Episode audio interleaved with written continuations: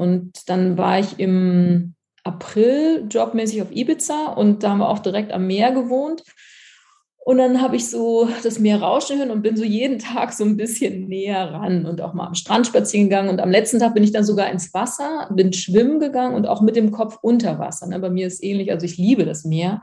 Und ich habe dann am allerersten Tag oben in der Altstadt von Ibiza gesessen, habe so auf den Horizont geguckt und dann, dann war wieder dieses Bild von dieser Welle mit den Schaumkronen, die kommt und dann habe ich echt geweint. Dann habe ich gedacht, nein, ich kann doch jetzt nicht jedes Mal, wenn ich aufs Meer schaue, diese Welle vor mir sehen. So, ne? Und dann bin ich, wie gesagt, schwimmen gegangen, weil ich mich wirklich, wirklich, wirklich mit dem Meer wieder auch versöhnen wollte. Ja, also ich ähm, war dann auch im Kopf unter Wasser und das war alles, war alles gut. Also es war dann wirklich dank des, ähm, des Gongs, muss ich sagen, und, und auch dieser Rebirthing Krias, dass es doch ziemlich schnell auch ging. Und dass, dass wirklich kein Rest mehr übrig war, das habe ich dann im Nachhinein, wurde mir das klar, habe ich dann gemerkt bei einem äh, Track in, in Ladakh 2010, wo wir dann auch irgendwie so ein, so ein äh, Flutunwetter erlebt haben, also wo Brücken weggerissen waren. Wir mussten einen Fluss durchqueren, hoch in den Bergen und haben dafür eine Menschenkette gebildet. Ja? Und dann stand ich so, links hielt mich jemand, rechts hielt mich jemand und dann kam dieses braune Schmelzwasser auf mich zu. Und es sah, ich meine, von der Farbe her und von der Intensität her und, und allem, was da mitschwamm, das hätte auch noch mal jetzt nicht der Tsunami in der Höhe sein können, aber von dieser Intensität des Wassers her, des mhm. Wassers her. Und da habe ich dann so im Nachhinein gedacht, okay, ähm, wenn ich noch irgendwie einen Rest von Trauma gehabt hätte in dem Moment, dann, dann äh, wäre ich wahrscheinlich erstarrt. Also dann hätte ich gar nicht mhm. weitergehen können. Von daher habe ich das Gefühl, ja, das ist wirklich gut geklärt. Ich war noch nicht wieder äh, in der Ecke von Thailand. Ich war einmal auf Koh Samui, das ist ja viel geschützter so. Aber ähm, ja, ich habe immer noch Respekt vor mir, aber keine Angst mehr. Also es ist, ähm, ich liebe das Meer weiterhin und auch den Klang vom Meer. Und ich weiß halt, dass viele Menschen, die irgendwie gar nichts gemacht haben, dass die einfach immer noch, ähm, ja, selbst wenn sie das Wasser hören oder so, ne, Meeresrauschen oder Flussrauschen hören, dann äh, immer noch irgendwie traumatisiert sind und sich das zeigt. Ne? Also das, da habe ich so das Gefühl gehabt, okay, wow, da war ich sehr, sehr dankbar für die Unterstützung und auch so, was, was Lehrer dann zu mir gesagt haben. Also ich selber habe halt im ersten Moment so gedacht, oh Gott, was muss ich denn karmisch angerichtet haben im früheren Leben, um mir sowas einzuhandeln sozusagen. Ja, und dann hat aber so ein damaliger mir wichtiger Lehrer gesagt, hey, das war eigentlich wie eine Segnung im äh, also in disguise, ja, versteckte Segnung oder verkleidete Segnung. Ähm, und das ist mir dann auch klar geworden, weil die mir natürlich sehr deutlich gemacht hat, wie kraftvoll das Kundalini-Yoga ist. Und äh, sowohl vor dem Ganzen als auch während des Ganzen, also als ich dann wieder über Wasser war, das habe ich vorhin gar nicht gesagt, da kam dann halt sofort das Schutzmantra aus dem Kundalini-Yoga, Adgulname, Jugadgulname, ja. Das, das, also, das raste um mich rum. Es war einfach da. Das war so ganz automatisch. Und dann habe ich so gedacht, okay, wenn ich das nicht gehabt hätte, ey, da wäre ich vielleicht völlig, mein Mind wäre vielleicht völlig ausgerastet so, ja. Und in der ersten Zeit zum Beispiel konnte ich überhaupt kein ähm, heftiges Yoga machen und habe dann viel ähm, mit den Mantren gearbeitet und habe wirklich die, die heilende Kraft auch der Mantren erleben dürfen. So, ne? Und als Ausbilderin konnte ich das natürlich dann auch immer wieder in Ausbildungsgruppen weitergeben und dann aus der eigenen Erfahrung so zu berichten und den Leuten, die selber Lehrer werden wollen, zu sagen, hey, ihr kriegt hier ein Instrument an die Hand, das ja, das ist einfach für die, unsere heutige Zeit, da, das, das war sehr, sehr wertvoll. Ne? Und als jetzt die, ähm, die, um, äh, die Flutkatastrophe war im Westen von Deutschland, da habe ich auch gedacht, Mensch, die Menschen brauchen Unterstützung. Ja, die brauchen irgendwie kleine Techniken oder also ich habe dann damals zum Beispiel, es gibt ja diese eine Meditation für äh, plötzlichen Schock im Kundalini-Yoga. Ja, und dann habe ich so gedacht, die unterrichte ich jetzt einfach jedem, damit jeder die so als Technik an der Hand hat, weil die hätte ich mir gewünscht, dass ich die dann irgendwie hätte machen können in dem Moment, einfach um die Wirkung von so einem plötzlichen Schock auf das ganze Nervensystem dann nochmal zu verringern. Ne? Also da denke ich, haben wir halt natürlich mit verschiedenen Techniken, jetzt nicht nur Kundalini-Yoga, aber haben wir, die wir solche Techniken weitergeben, sicherlich auch eine Aufgabe, eine Pflicht, die dann weiterzugeben. Mhm. Ja, das finde ich ja toll, wie du damit umgegangen bist, auch, dass du das so gemacht hast dann. Und es war bei mir interessanterweise so, dass ich hatte ein paar Jahre vorher auch diese Kundalini-Ausbildung gemacht und hatte in dieser Zeit überhaupt keinen Zugang dazu. Weder zu den Übungen noch zu den Mantren, gar nicht. Aber mhm. auch nicht zum Vinyasa-Yoga, was ich so viel mache und so auch nicht. Und mhm. ich konnte auch nicht meditieren danach. Weil sobald mhm. ich die Augen zugemacht habe, ähm, ging es mir nicht gut. Also habe ich das dann auch gelassen. Also eigentlich denke ich auch manchmal, es hätte mir helfen können, aber ich hatte keinen Zugang. Mhm. Ich hatte dann erst wieder so eineinhalb Jahre später, da kam das dann wieder. Mhm. Da konnte ich dann auch wieder meditieren und da ging das dann wieder los. Das aber lange Zeit ging gar nichts. Mhm. Was ein bisschen noch geholfen hat, war der Sport. So mhm. Fitnesstraining und Boxen und all sowas. Das hat mir dann ganz gut geholfen, weil das war aber auch im Prinzip schon eine Ablenkung, aber es war auch so ein bisschen so ein körperliches Abreagieren. So, das war ganz gut. Mhm. Ja. Mhm. ja, aber komischerweise war da kein Zugang. Mhm. Ja, klar, also es ist ja auch, ne, kann ja auch sein, ne? Du bei dir, du schließt die Augen und sofort ist das Trauma eben da. Sofort bist du ja. eben an diesem Ort. Ja. Und du hast ja vorhin gesagt, dass der EMDR sehr geholfen hat. Für die, die es nicht kennen, magst du mal ganz kurz beschreiben, was das ist? Ja, das ist so eine Eye-Movement. Ich weiß nicht, wie es weiter ausgesprochen wird. Also, sind vier ganz lange Worte. Ja. Und das ist so eine Technik, um Trauma aufzulösen. Die ist auch mhm. anerkannt. Die wird auch in Kliniken gemacht. Und es geht über die Augenbewegung. Mhm. Das, die, die, die Augen folgen, einen, folgen dem Finger. Und das war okay, weil da war ich ja nicht alleine. Mhm. Und das hat ja jemand mit mir gemacht, wo ich mich auch sicher gefühlt habe. Und das hat sehr schnell gewirkt. Mhm. Und da hatte ich auch ganz spannende Erlebnisse, als ich das gemacht habe. Habe auch da, ähm, einmal hatte ich so beim ersten Mal EMDR, hatte ich so einen Film, wie ich in einem Sarg liege und dieser Sarg war zu und irgendwann ging der auf und ich bin aus dem Sarg raus und habe getanzt. Mhm. Und das fand ich ganz interessant und das war mhm. aber für diesen MDR. Ähm, Therapeuten war das relativ normal, dass Leute sowas erleben. Und da hat sich das aufgelöst, ja, mit dieser Hilfe. Mhm.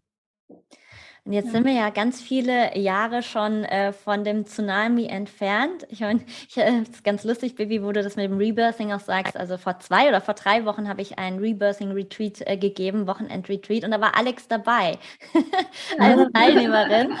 Und ähm, jetzt äh, bist du ja wieder dem Kundalini-Yoga auch ein näher zugewandt. Ähm, aber jetzt ganz allgemein, unabhängig vom Kundalini-Yoga, zeigen sich diese Bilder bei dir, Alex, immer mal wieder vom Tsunami? Oder ist das eigentlich wie nur, wenn du angesprochen wirst? Eher dann nur, wenn ich angesprochen werde. Oder jetzt auch, als ich teilweise die Bilder gesehen habe von dieser Flutkatastrophe, mhm. dachte ich, hier sieht es auch so ein bisschen aus wie in Thailand damals, ja, weil da ja auch alles so diese kleinen Holzbretter überall rumlagen und so. Das war so ein Moment, so ein Bild, wenn ich das bekomme. Und ansonsten denke ich da nicht dran. Nee, mhm. normalerweise nicht. Also auch nicht, wenn ich am Meer bin. Mhm. Wie was du ähm, gesagt hast, das fand ich auch ganz faszinierend, ist dieses, es gab einen Moment der Glückseligkeit. Mhm. Und es ist ja so, dass wenn sowas passiert, ähm, meistens, ne, die meisten Menschen haben ein geschlossenes Herz und wenn so eine Katastrophe, so eine Naturgewalt, also wieso, wir sehen da erstmal, wie ohnmächtig wir sind, wenn die Natur mal richtig loslegt, wie machtlos wir sind oder wie ohnmächtig wir sein können, wie machtlos wir sind, wenn es so eine Naturgewalt gibt. Und wenn diese Naturgewalt eben kommt als Beispiel, dann öffnet sie ja auch Herzen, so schmerzhaft das ist, aber sie öffnet Herzen. Und gleichzeitig, das habt ihr ja beide erzählt, es war völlig egal, wer äh, was, wie, was für ein Geld verdient und und und, dieser ganze Kram war völlig egal. Und es wurde wieder dieses, war dieses Menschsein. Mhm. Ja, ich sehe dich, du siehst mich. Und dass wenn, und das hat man jetzt ja bei der Naturkatastrophe eben auch bei der Überschwemmung gesehen, dass in ihrem tiefsten Leid kamen Menschen und haben ihnen, also wirklich Menschen, die sich ins Auto gesetzt haben, sind hingefahren, haben eine Waschmaschine vorbeigebracht, was zu essen vorbeigebracht, dass da so ein Mitgefühl kommt und dass das so tief berührend auch ist dass wir, dass es uns eben, wenn sowas passiert, auch auf eine gewisse Art und Weise uns wieder zurückwirft auf das, um zu erkennen, was sind unsere wahren Werte. Mhm.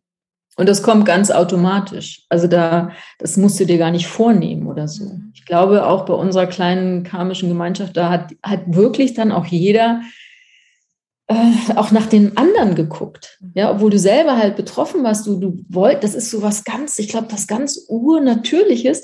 Du willst einfach nur helfen. Mhm. Ja, und, und ich, also weil du jetzt gerade auch nochmal die Flutkatastrophe ansprichst, ich glaube, in so einer Situation, wenn das jetzt, das passiert nicht irgendwo ganz weit weg, sondern hier bei uns in Deutschland. Und ich glaube, also das ist jetzt wirklich eine ganz spontane äh, persönliche Interpretation von mir. Ich glaube, so viele Menschen sind da spontan hingefahren, weil ihnen auf einmal klar geworden ist, ey, scheiße, mir geht's so gut. Ich habe alles, ich habe alles, ich kann so viel geben, geben, geben von dem, was ich habe. Ob nun moralische Unterstützung oder Essen oder Kühlschrank oder wegschippen, in den Dreck mit wegschippen oder so. Ich kann einfach helfen. Und ich glaube, das ist auch so ein ganz tiefes Urbedürfnis von uns Menschen, was wir uns vielleicht gar nicht klar machen. Und ich meine, wir sind ja jetzt auch in der Zeit äh, vom Übergang ins Wassermann-Zeitalter, wo es ja auch mehr um Gemeinschaft geht. Und ich glaube, dass, und das hat man ja zum ersten Mal auch schon 9-11 gesehen, New York, also diese ganzen heftigen Katastrophen, dass die ja dieses Wir-Gefühl und dieses Mitgefühl auch nochmal ganz anders fördern. Ja, also dass wir dann auf einmal wirklich aus diesem Ich, Ich, Ich, Mi, Mi, Mi, Mi, Mi rauskommen. Da wirst du rauskatapultiert. Du kannst auch gar nicht anders in dem Moment. Ja, und, und das finde ich eigentlich sehr, ähm, ja, nicht vielversprechend, das ist nicht das richtige Wort. Es ist etwas, was so ein bisschen tröstlich ist vielleicht. Mhm. Es tröstet mich zu wissen, okay, wenn es jetzt äh, ja, wahrscheinlich so, wenn das so weitergeht mit dem Klima, werden wir das häufiger haben. Aber es ist mhm. trotzdem tröstlich zu sehen, okay, dann, dann kommen wir Menschen vielleicht wieder dazu, auch mehr zusammenzuhalten. Mhm. Wo ich mir natürlich wünsche, dass wir vorher noch andere Schritte machen und einfach endlich die Klimapolitik wirklich verändern. Ja, aber ähm, ich glaube, das ist ein ganz tiefes Urbedürfnis der, der Menschheit einfach, des Menschen überhaupt, ne? dieses sich gegenseitige Sehen und Unterstützen. Und ich wollte noch eine Sache sagen, weil, weil du auch fragtest mit dem, wie hast du das verarbeitet und mhm. dieser Moment der Glückseligkeit. Also für mich war es schon so, da bin ich raus aus dem Körper, meine Seele ist aus dem Körper raus, aber mein Körper hat es natürlich erlebt. Mhm. Und wo habe ich das hingesteckt? Wo war es denn in meinem Körper? Und dann war ich halt im Sommer ähm, auf, auf so einem Sommer-Yoga-Camp, ein ganz kleines. Ähm, und auch sehr intensiv mit Gatka, also dem Schwertkampf und Melonendiät und so weiter, also wo man auch sehr dünnhäutig wird. Und da war es dann so, dass dann, das haben sie mir dann jetzt erst vor ein paar Jahren erzählt, ich, ich hatte da überhaupt keine Erinnerung dran, dass in einer Nacht habe ich wohl in meinem Zelt alleine so angefangen zu schreien und zu kämpfen und um mich zu treten, dass drei Lehrer dahingegangen sind, um sich um mich zu kümmern. Ein Arzt, ein Lehrer und noch einer. Und die konnten mich kaum festhalten, aber ich habe da keine Erinnerung dran. Und als sie mir das jetzt ein paar Jahre später dann erzählt haben, war mir klar, aha, da habe ich dann das körperlich natürlich auch gespeicherte Trauma wahrscheinlich körperlich abreagiert. So wie du sagtest, Alexander, du hast das mit dem Boxen körperlich abreagiert. Ich hatte das noch nicht körperlich abreagiert und dann hat sich der Körper wahrscheinlich diese Art der Reinigung auch geholt. Ja, also auf dem Camp gab es auch wieder Gong-Meditation. Wahrscheinlich ist da nochmal was so angetriggert worden, was dann zu der physischen Abreaktion geführt hat. So, ne? Das da war auch nochmal heftig, ne? Ja, da sagst du auch ja was ganz Wichtiges, dass uns immer wieder bewusst werden darf, dass Trauma sich im Körper abspeichert mhm. und dass das nicht rein über das Mentale zu verändern ist, sondern mhm. dass alles mitgenommen werden darf. Ja, mhm. also dieses ganzheitliche eben. Mhm. Ja. Mir fällt da so eine kleine Geschichte zu ein, die hat meine damalige Mentorin Silke erzählt. Und zwar hm, hatte sie Seminare gegeben für Manager und so weiter. Dann war sie mit ihnen in Italien und sie wollte mit ihnen, also sag mal, auf diese spirituelle Art und Weise arbeiten. Aber die waren so zu gewesen. Ja, also die, die Herzen waren einfach komplett zu. Und da war so eine kleine Babykatze und die fanden die alle total toll. Und am dritten Tag waren sie irgendwie an der Straße und haben diese Babykatze gesehen und es kam ein Auto und diese Babykatze wurde überfahren. Und da sind alle total ins Gefühl gekommen. Also diese Katze hat sich mhm. sozusagen, die Seele hat sich hingegeben dazu, dass diese Menschen das Herz öffnen können. Und dann konnte Silke mit ihnen arbeiten. Und es ist so eine mhm. äh, Geschichte, die sich auch eingeprägt hat, also in unserem tiefsten Schmerz, ja, wenn wir diesen Schmerz da sein lassen, wenn wir ihm Raum geben und das Herz trotz des Schmerzes offen halten, dann können wir auch ganz tief in die Liebe kommen. Mhm. Und das ist ja, was jetzt, also sag mal, die, die Flutkatastrophe, was es zeigt und auch eben ähm, bei, bei allen anderen möglichen Situationen, wo wir in so eine Ohnmacht fallen, es gibt immer einen Weg raus. Ja. Mich würde noch mal interessieren, wie es für euch war zu wissen, dass andere Menschen viel, also vielleicht noch mal mehr Leid erlebt haben. Also es gibt kein äh, schlimmer oder ne, also äh, Schmerz ist Schmerz. Äh, das, das meine ich damit nicht, sondern eben zu wissen, dass so viele andere gestorben sind und ihr habt überlebt. Was macht das mit euch? Oder wie wie geht ihr, ähm, sagen wir mal anders, wie geht ihr damit um? Hat sich das Bild auf das Leben verändert? Die Perspektive auf das Leben?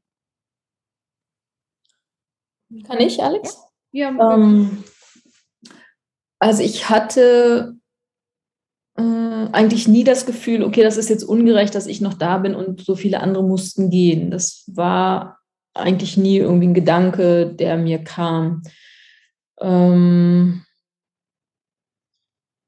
ich hatte dank der Unterstützung meiner Lehrer halt schnell das Gefühl, okay, da bist du nicht nur für dich alleine durch, sondern da bist du auch für all deine zukünftigen Schüler durch, um dann mit ihnen diese Erfahrung zu teilen. So.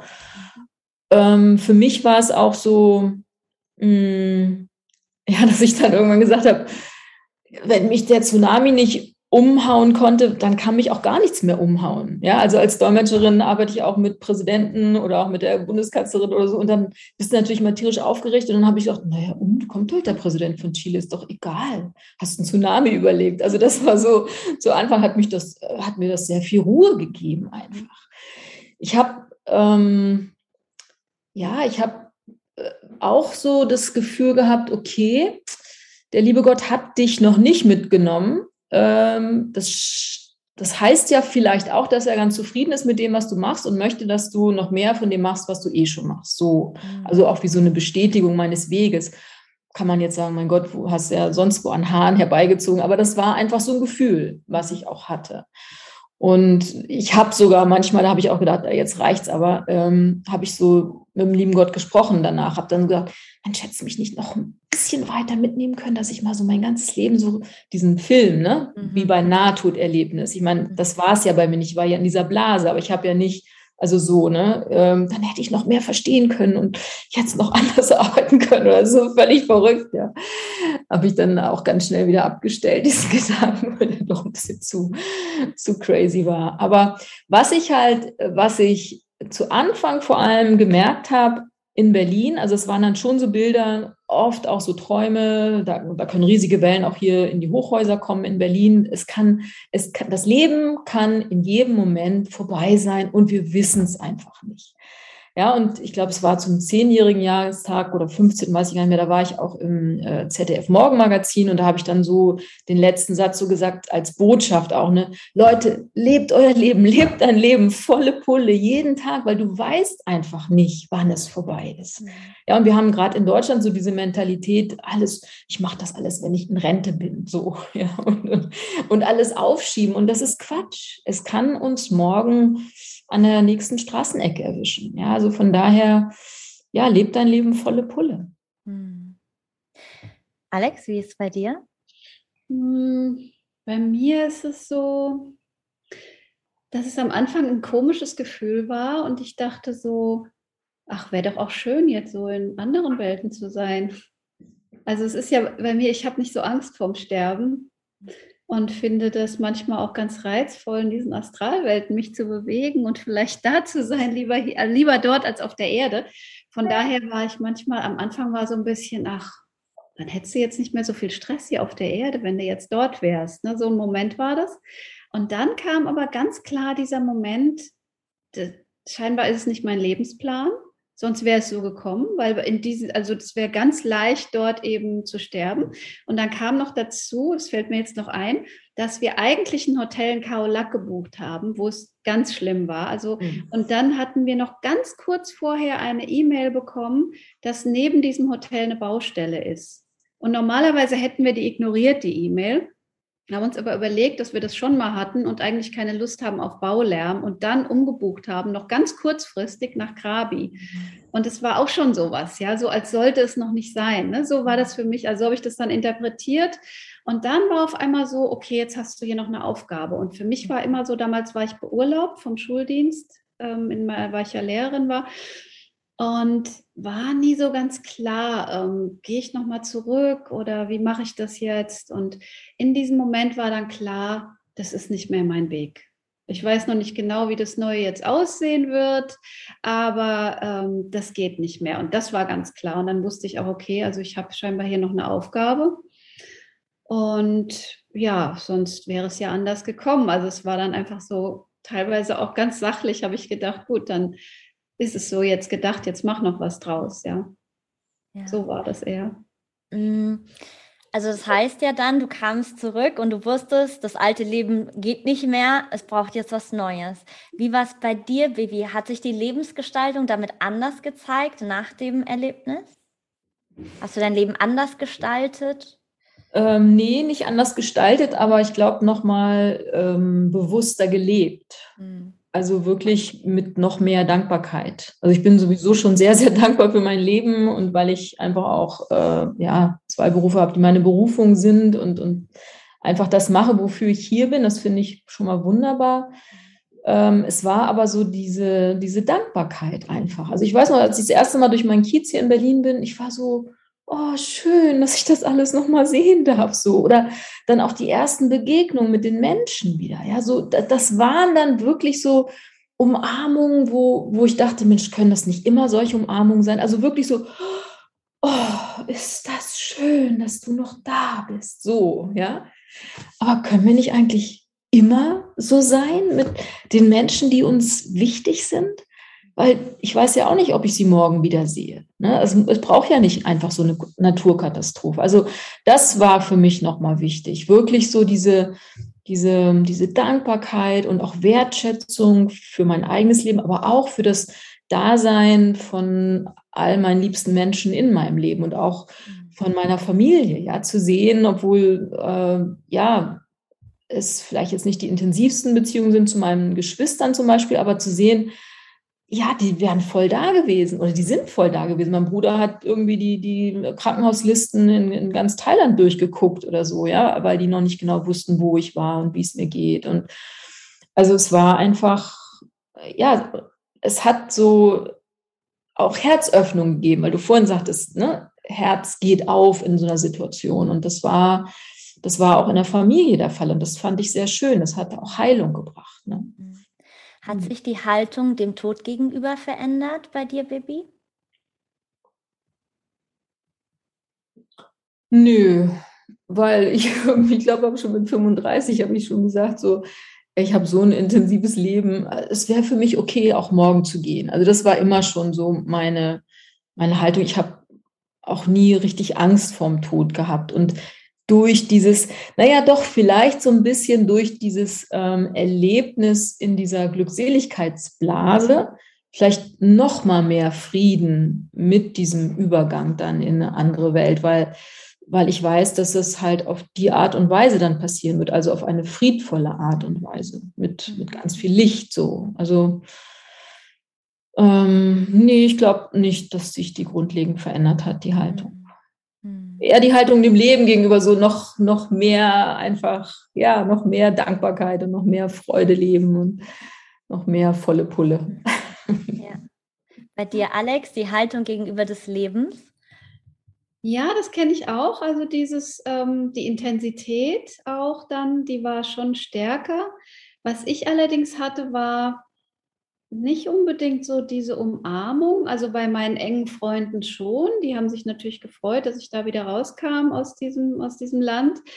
Aber was ich oft erlebt habe, war so totales Unverständnis auch von Menschen. Also die haben dann auch gar nicht mal nachgefragt oder weil es mir ja monatelang danach gar nicht so gut ging und das, da wollten die nichts mit zu tun haben. Das war so wie, äh, ja, es ist doch jetzt vorbei was denkst du da überhaupt noch dran? Und, und das war so völlig, ähm, hm. da wurde auch nie mal gefragt, so, äh, hast du das verarbeitet oder so, gar nicht, ja, sondern nur, ist doch vorbei. also du musst jetzt funktionieren und, und das war so, wo ich dachte, hm. aber gut, ich dachte dann, okay, die haben das eben nicht erlebt, ja, die können sich das nicht vorstellen, wie das ist und selbst eine Freundin von mir, die ganz ruppig war dann immer zu mir und wo ich dachte, gut, aber die, die kennt es eben nicht, ja, vielleicht ist es auch anders, wenn man es nicht kennt und kann sich das einfach nicht vorstellen und hat nicht dieses Gefühl, ähm, was sich dann verändert. Und aber das ist so, ja, bis heute, aber ich weiß gar nicht, ob das durch einen Tsunami war oder nicht auch vorher schon war, ich habe immer dieses Gefühl in mir, alles kann sich in jeder Sekunde total verändern. Das ist immer, immer gegenwärtig, in beide Richtungen. Also nicht nur zum Negativen, sondern auch zum Positiven. Ja, wir können auf einmal Menschen treffen oder es kann irgendein Wunder passieren. Und es kann, und das ist mir immer klar, dass innerhalb von Sekunden oder von Stunden meinetwegen auch, kann sich alles verändern. Mhm. Und das ähm, wurde vielleicht ein bisschen intensiver noch durch die Erfahrung. Mhm. Das kann sein, aber es ist immer noch, das ist heute noch genauso da, ja. Ist auch ganz spannend, wie ihr erzählt, dass ihr das beide so unterschiedlich dann im Nachhinein erlebt habt und das habt und das, was du, Alex, sagst, ähm, wenn ich da so reinspüre, glaube ich, dass eben, wenn du dich bei anderen Menschen mit deinem Schmerz öffnest, ähm, dann, dann ähm, bringst du sie ja auch an Schmerzpunkte. Und da wollen oft viele Menschen einfach ja, gar nicht hin. Ja, Sie ja. möchten das überhaupt gar nicht spüren, weil der Schmerz ja, runtergedrückt wird. Und ne, das ja, ist die haben dann genau auch oft das. beobachtet, wenn das Thema irgendwie darauf kam, weil das ja sehr präsent auch noch war, die Monate danach, auch in Medien und durch viele Geschichten und Filme, die es dann gab, dass die ganz schnell ganz viel Wein getrunken haben. Das habe ich manchmal so beobachtet, ja. Also, nee, da will ich jetzt nicht drüber nachdenken, weg damit, ja. So, so ein Gefühl hatte ich ein paar Mal auch, mhm. ja. Und das ist ja, was du sagst. Ne? Also ja, die wollen den eigenen Schmerz dann auch nicht spüren und dann wird das ganz schnell verdrängt, ja. Ich kann mir auch vorstellen, dass es vielleicht auch eine, äh, eine Verunsicherung war. Also, dass die Leute ja, auch, schon ja. wissen, dass du was ganz Heftiges erlebt auch, hast. Ja, mhm. Und das habe ich so bei mir erlebt, dass sie dann sich gar nicht getraut haben, nachzufragen, weil sie gar nicht wussten, mhm. ist das jetzt gut, wenn sie darüber redet oder nicht. Und ich habe eigentlich immer ich, ich konnte gut drüber reden ähm, und fand es dann oft schade, dass die Leute nicht nachgefragt haben. Aber, und und habe dann aber gemerkt, wenn sie sich getraut haben und gesehen haben, wie es mir dann damit ging, darüber zu reden, dann waren sie froh, dass sie gefragt haben. Also ich glaube, da ist eine Verunsicherung, auch, weil, man ja. das, ne, weil man das gar nicht so einschätzen kann, wie es dem anderen damit jetzt geht. So, ne? Das ja. glaube ich auch. Und was manchmal auch war, war so ein Druck, so dieses, jetzt muss es dir doch richtig gut gehen, weil du bist doch da rausgekommen. Und mir ging es aber am Anfang nicht gut. Mhm. Und das war so, dass ich selbst mir Druck gemacht habe dann, eigentlich müsste es mir doch gut gehen. Und weil ich mir diesen Druck gemacht habe, ging es mir dann noch schlechter. Mhm. Weil so viel ja auch im Aufruhr war. Ja, ich wusste auch nicht, wo es beruflich hingeht und wie ich weitermache und so. Und dann, ähm, ja, dann dann ging es mir nicht gut und, und viele wollten mir dann unbedingt, du, dir muss es jetzt aber super gehen, ja. Und dann habe ich immer versucht, es so künstlich herzustellen, was natürlich nicht ging, ja. Ja, da fällt mir auch kurz was ein. Und zwar, ich hatte ja ein Interview mit der Bettina gehabt, auch aus dem Kundalini-Yoga. Bettina Bräunig, ich weiß nicht, ob du sie kennst, äh, Vivi, äh, sie kommt aus ursprünglich aus Hamburg, ist eben auch Hebamme. Und da ging es um das Thema stille Geburt, Abgang und so weiter. Und ähm, im Interview haben wir eben darüber gesprochen, dass äh, Frauen, die ein ähm, Kind verlieren, eben, ob das im zweiten oder dritten Monat ist, also wenn es sehr früh ist, dann siehst du ja nichts. Es gibt noch keinen Bauch und so weiter. Und es ist aber trotzdem so, als würdest du ein hm. lebendes Kind vielleicht verlieren, gerade wenn du dieses Kind dir so sehr wünschst. Und da ist sehr viel Schmerz da. Und da im Außen aber kein Babybauch und nichts zu sehen ist, wird es eben so nicht wahrgenommen. Und dann ist auch immer gleich im Außen oft so dieses, naja, aber war ja noch nichts. Aber es war ja ganz viel da. Und das ist so dieses, dass wenn du eben diese Erfahrung nicht gemacht hast, kannst du es oft gar nicht nachvollziehen. Und ja. dann fällt es eben den Menschen schwer. Und dann würde mich mal interessieren, was hätte euch jetzt gerade in diesen Wochen danach und so weiter, was hättet ihr euch von den Mitmenschen gewünscht? Was hätte euch am meisten geholfen oder hat euch in dem Sinne am meisten geholfen? Also mir hat in, in Thailand selbst das Mitgefühl der Thais total geholfen. Ich war noch einen Tag in Bangkok, ich wollte auch nicht flüchten aus dem Land, weil ich das liebe und habe mir dann wirklich noch einen Tag in Bangkok gegönnt, war in, in diesem Kaiserpalast da und äh, ich hatte halt so ein Pflaster hier drüber und dann war ich in so einem, wollte mir halt, ich hatte ja nichts mehr, wollte mir irgendwas noch zum Anziehen kaufen für den Rückflug. Und dann äh, waren so die Menschen, haben das Pflaster gesehen und haben dich so angefasst am Arm, Tsunami? Und ich so, mm, I'm so sorry. Also die, ne, das war so, boah, das war so eine Welle von Mitgefühl, von echtem Mitgefühl, die darüber kam. Das war Heilung pur. Ja, das war wirklich, also das, und dann, oder habe ich in irgendeinem Kiosk was gegessen? Nein, nein, du musst nichts bezahlen, du musst nichts bezahlen. Und du kommst doch auch wieder. Wann kommst du wieder? Ne, also für die war die Vorstellung ganz schlimm, dass man nicht zurückkommt nach Thailand, weil man das jetzt mit dem Tsunami verbindet. Also dieses Mitgefühl hat mir sehr geholfen. Und ähm, ja, wie gesagt, also ich fühlte mich eigentlich sehr gut aufgehoben, sowohl in der Familie, die einfach nur mit all ihrer Liebe da war, als auch in der spirituellen Gemeinschaft, die dann halt schon auch mit diesem Support da war, entweder die Techniken oder auch Gespräche. Ähm, von daher kann ich jetzt gar nicht sagen, was mir da noch mehr geholfen hätte. Also so wie es war, war es für mich wirklich äh, perfekt. Ich glaube, es ist wichtig, beides zu haben. Professionelle Unterstützung in Form von Techniken, die für dich funktionieren ähm, Menschen, die dir zuhören und auch den Mut haben, ruhig mal zu fragen. Ähm, und auch schon so den, einfach den, den, den Circle of Friends oder Family, also wo einfach Nähe und, und einfach nur in Arm. Weißt du, wenn die Mutter dich dann in den Arm nimmt und du dann wie, wie so ein kleiner in diese Fötushaltung gehst oder so und einfach nur Kind sein darfst. Ja, das äh, war für mich auch total heilend. Oder dieser warme Kach Kachelofen. Ja, das ja, das war für mich so. Schön. Bei dir, Alex? Also, weil du es ja auch ja, anders erlebt hast. So, ich wollte am Anfang gar niemanden sehen.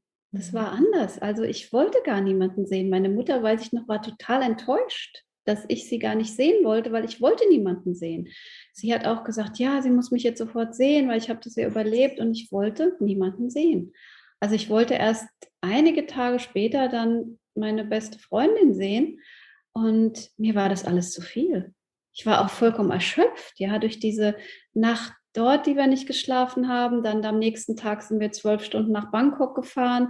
Dann waren wir ja ewig am Flughafen und dann hatten die im Flieger noch drum gebeten. So, da waren ja ganz viele in der Badehose am Flughafen und so. Und das, ein, ein Mädchen fliegt zurück und die beiden Eltern sind gestorben, ob es jemand um dieses Mädchen mhm. kümmern kann. Und da war auch so eine ganz schwere Energie einfach auch so in diesem mhm. Flugzeug. Und und das war einfach wahnsinnig anstrengend körperlich. Ich weiß noch, als ich dann wieder in Frankfurt war, ich war völlig fertig und hatte einfach nur das Bedürfnis, ich wollte mich nur in meinem Bett verkriechen. Es war ja dunkel und mhm. kalt in Deutschland, ja, und wollte gar niemanden sehen. Und mhm. danach war es schon eher so Freunde und auch das Gefühl zu haben, ich kann das jetzt auch mal erzählen, ohne dass die, dass die mir das verbieten, ja, oder das nicht hören wollen oder so. Das war schon sehr angenehm.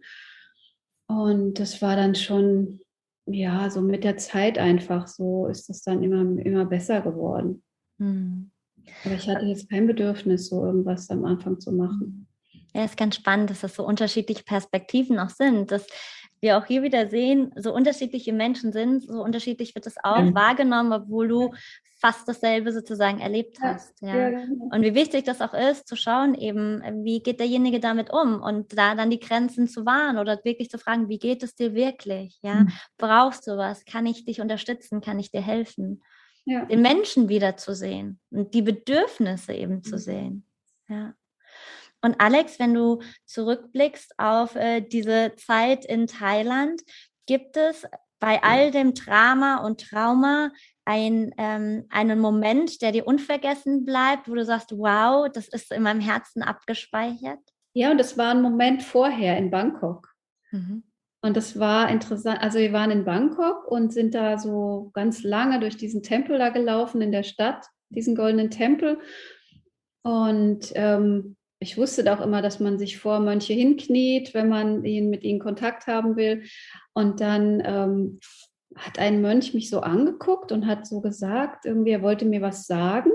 Und ich habe dann so vor ihm gesessen und er hat mich ganz lange angeguckt, ganz intensiv und hat mir so ein Band ums Handgelenk gebunden und hat gesagt, Good luck, Lady. Und ich habe total Gänsehaut gekriegt und habe gedacht, oh, was war das jetzt? Und das wahrscheinlich, vielleicht wusste er es, ja, kann sein. oder hat irgendwas gespürt. Und ähm, das habe ich nie vergessen, diesen Moment.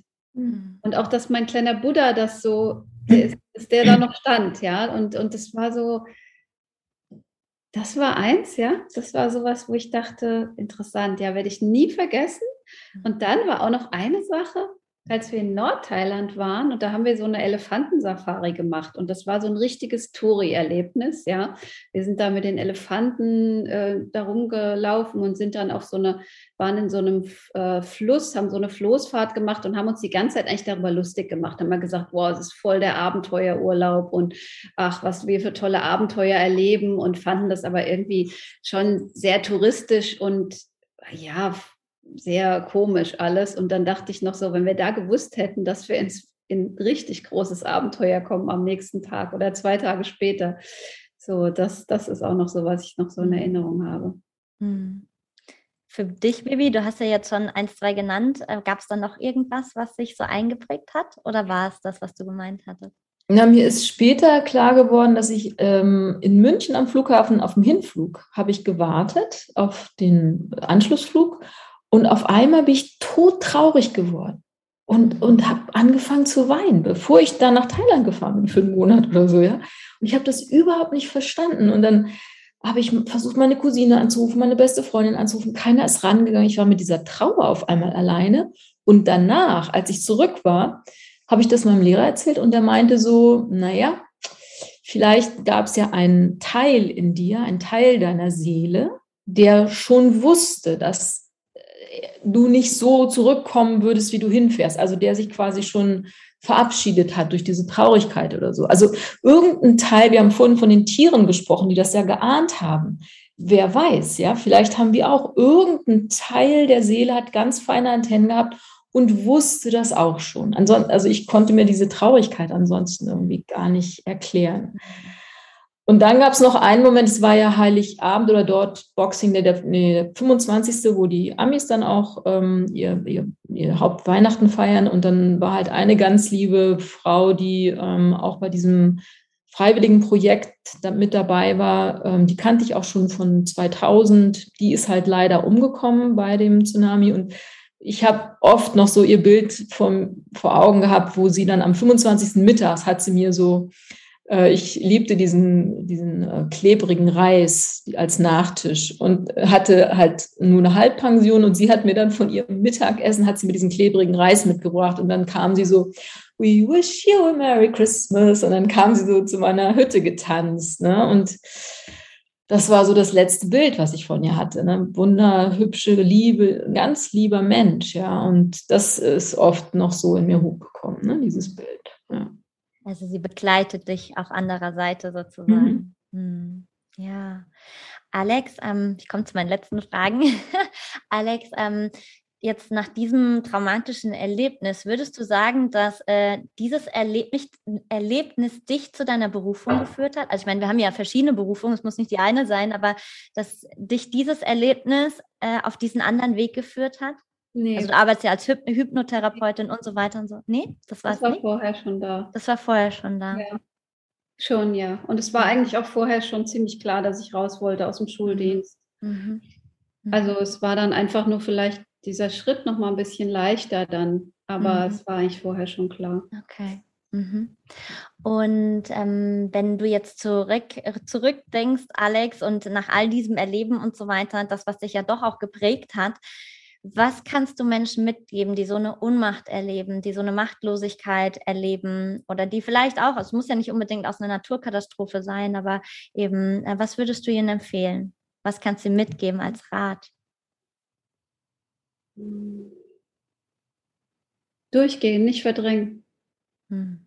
Ja, einfach komplett zulassen. In diesem Moment und auch danach. Vivi?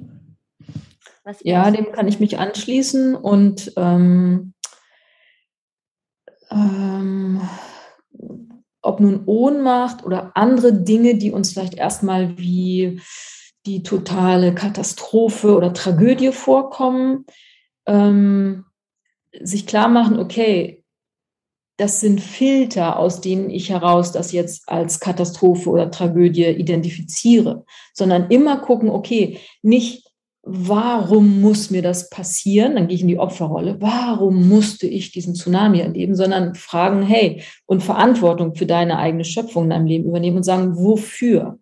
Wofür habe ich mir das manifestiert? Und dadurch guckst du dann auch, okay, was ist denn das Geschenk in dieser Tragödie? Was ist das Geschenk in dieser Katastrophe? Ja, und das klingt dann vielleicht ähm, erstmal total verrückt und skurril. Wieso soll ich mir jetzt angucken, was das Geschenk in meiner Krankheit ist? Ich bin doch krank. Da kann es doch kein Geschenk geben. Ja, aber für viele Menschen ist ja gerade so ein Ereignis dann auch wirklich so ein, so ein Schalthebel, der, der das Leben nochmal auf eine ganz andere Bahn führt auch. Ne? Also das wäre meine Einladung. Einmal das Einladung, einmal das, was ich vorhin gesagt habe, ey, leb volle Pulle und, und genieße jeden Tag, ja, wirklich jeden Atemzug. Und dann äh, schau auf Probleme und Herausforderungen, Katastrophen, was auch immer in deinem Leben als, äh, als Freund, als schau, was ist das Geschenk darin? Ja, was, wofür hast du das manifestiert und was kannst du daraus lernen? Wie kannst du daran wachsen? Weil ich glaube, dass das Leben uns wirklich nur das ähm, präsentiert, was wir auch in der Lage sind zu lösen, wo wir in der Lage sind, mit umzugehen. Und wir haben so viel mehr Fähigkeiten und Kapazitäten, als wir glauben. Ich meine, wir nutzen noch nicht mal zehn Prozent unseres Potenzials, ja. Und, und solche Sachen zu nutzen, um sowohl individuell als auch kollektiv einfach dein Potenzial noch viel mehr zu entfalten. Das, das würde ich so mitgeben wollen. Tolle Worte. Meine allerletzte Frage, die ich immer jedem Gast stelle oder fast jedem, manchmal stelle ich sie irgendwie nicht, weil dann irgendwie ist es schon durch, aber euch stelle ich sie. Wenn ihr einen Zauberstab hättet und ihr könntet euch wünschen, was ihr wollt für die Welt, was wäre das? Alex. Mehr Toleranz. Baby? die Einsicht, dass es nicht fünf vor zwölf, sondern Viertel nach zwölf ist, was das Klima angeht und dass wir einfach endlich konkrete Schritte machen, um unsere geliebte Mutter Erde wirklich zu schützen, dass sie sich nicht so aufbäumen muss durch diese ganzen Naturkatastrophen, um ihren Schmerz rauszurufen, damit wir endlich verstehen, was sie sagt. Und ähm, es gibt so ein, ja, das wünsche ich mir, dass wir, dass wir unser Herz wieder öffnen für Mutter Erde erkennen, wie einzigartig das ist, äh, dass wir auf diesem wunderschönen Planeten leben dürfen und dass wir alles tun, um, ja, um sie zu retten und damit auch die Menschheit zu retten. Ich kann nur sagen, danke, danke, danke von ganzem Herzen, dass ihr ja euer Leben, eure Geschichte mit uns allen teilt und ja, ist ich hatte fast das ganze Gespräch jetzt Gänsehaut und ich weiß, es ist so, so wichtig und ich bin sehr dankbar, dass ihr es beide sofort zugesagt habt und es auch gespürt habt. Und ähm, ich hoffe sehr, dass wir damit unterstützen können und deswegen vielen, vielen Dank.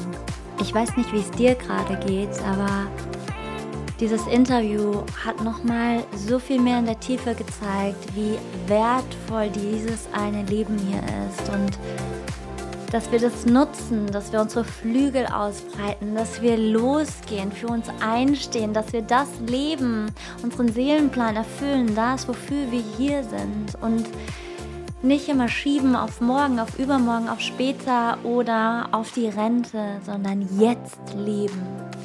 Und ich bin so gespannt, was dieses Interview mit dir gemacht hat, was du mitnehmen konntest. Bitte teile es gerne mit uns über Social Media. Wenn dieses Interview online geht, bin ich auf Retreats, aber du kannst trotzdem super gerne ähm, deine, ja, all das mit uns teilen, was in dir vorgeht. Und ähm, ja, wir freuen uns sehr darüber, wenn du uns markierst oder wie auch immer. Ich habe über YouTube ein Video gefunden von einer Augenzeugeaufnahme. Und nachdem du diese Story hier gehört hast, wirst du das Gefühl haben, dass du sowas von mit dabei bist. Und nur natürlich, wenn du einmal reinschauen möchtest, du kannst das alles so nachvollziehen danach, aber ne, das geht halt schon nah. Mm, ich werde von diesen beiden ganz wundervollen Frauen alle Kontaktdaten in die Show Notes setzen. Ich werde auch die Meditation, die Bibi erwähnt hat, aus dem Kundalini Yoga als Link äh, mit hineinsetzen. Bibi hatte das mal aufgenommen auf Englisch. Ist eine tolle Meditation.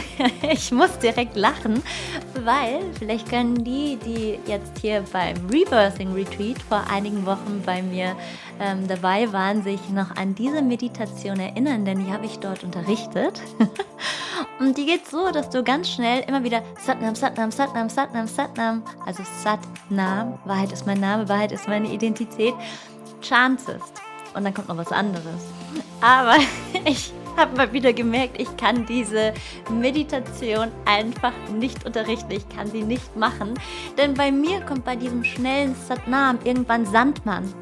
Und dann wiederhole ich Sandmann, Sandmann, Sandmann. Und dann muss ich immer so lachen. Und also solche Meditationen sind einfach nichts für mich.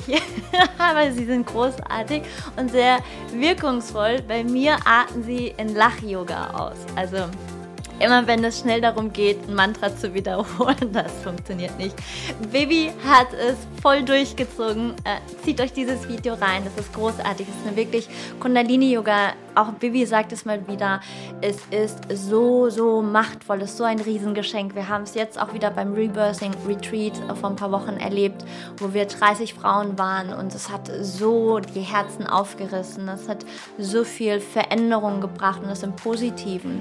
Und es öffnet diese Kanäle so sehr. Und ja, also ich bin dankbar, diese Technologie auch weitergeben zu können und so weiter und so fort. Und ähm, Bibi, bei ihr ist es ja genauso, sie bildet auch im Kundalini-Yoga aus. Also schaut gerne vorbei. Die Alex arbeitet unter anderem als Hypnotherapeutin hier in Frankfurt hat auch so viele Ausbildungen seit diesem Erlebnis mit dem Tsunami mittlerweile gemacht und äh, sie hat noch so viel mehr drauf als die Hypnotherapie. Und äh, die beiden Frauen sind großartig und so schön, wie es dann eben ist, dass auch hier durch ein eigentlich ganz, ganz schlimmes Erlebnis und dramatisches Erlebnis sich doch wieder Frauen finden, die sich wahrscheinlich auf der Straße, wenn sie aneinander vorbeigelaufen und jetzt in, in einem tollen Kontakt stehen und wer weiß, was sich daraus noch alles entwickelt. Und ja, also wie gesagt, gerne, gerne ähm, teile mit uns ähm, all das, was, was in dir vorgeht und ähm, gerne auch teile das Interview. Vielleicht kennst du auch jemanden aus der ähm, Naturkatastrophe, die wir jetzt gerade im Westen Deutschlands hatten und ähm, ja, vielleicht kannst du es auch da unterstützen. Aber es muss ja nichts mit einer Naturkatastrophe, mit äh, einer Naturgewalt zu tun haben, sondern es geht im Allgemeinen um das Thema Ohnmacht und um das Thema der Wertschätzung des Lebens gegenüber und dem Thema der Dankbarkeit. Ich danke dir, dass du bis zum Schluss zugehört hast und mitgefiebert hast, mit dabei warst und ich freue mich schon auf nächste Woche. Nächste Woche gibt es ein auch ganz, ganz großartiges Interview und es ist dermaßen berührend. Ich habe in keinem Interview so viele Tränen in den Augen gehabt wie bei diesem Interview und es schließt zu diesem Thema, was wir heute haben, auf. Und ähm, ich habe das schon zwischendrin kurz erwähnt mit den Wildtieren. Und ähm, du wirst dich im nächsten Podcast an genau das erinnern. Und du kannst dich sehr, sehr freuen auf eine mega, mega tolle Frau aus Südafrika. Und äh, auch hier, wenn ich schon wieder dran denke, kann ich losheulen. Aber das werdet ihr nächste Woche alles haben. Namaste und Satnam, deine Nadine.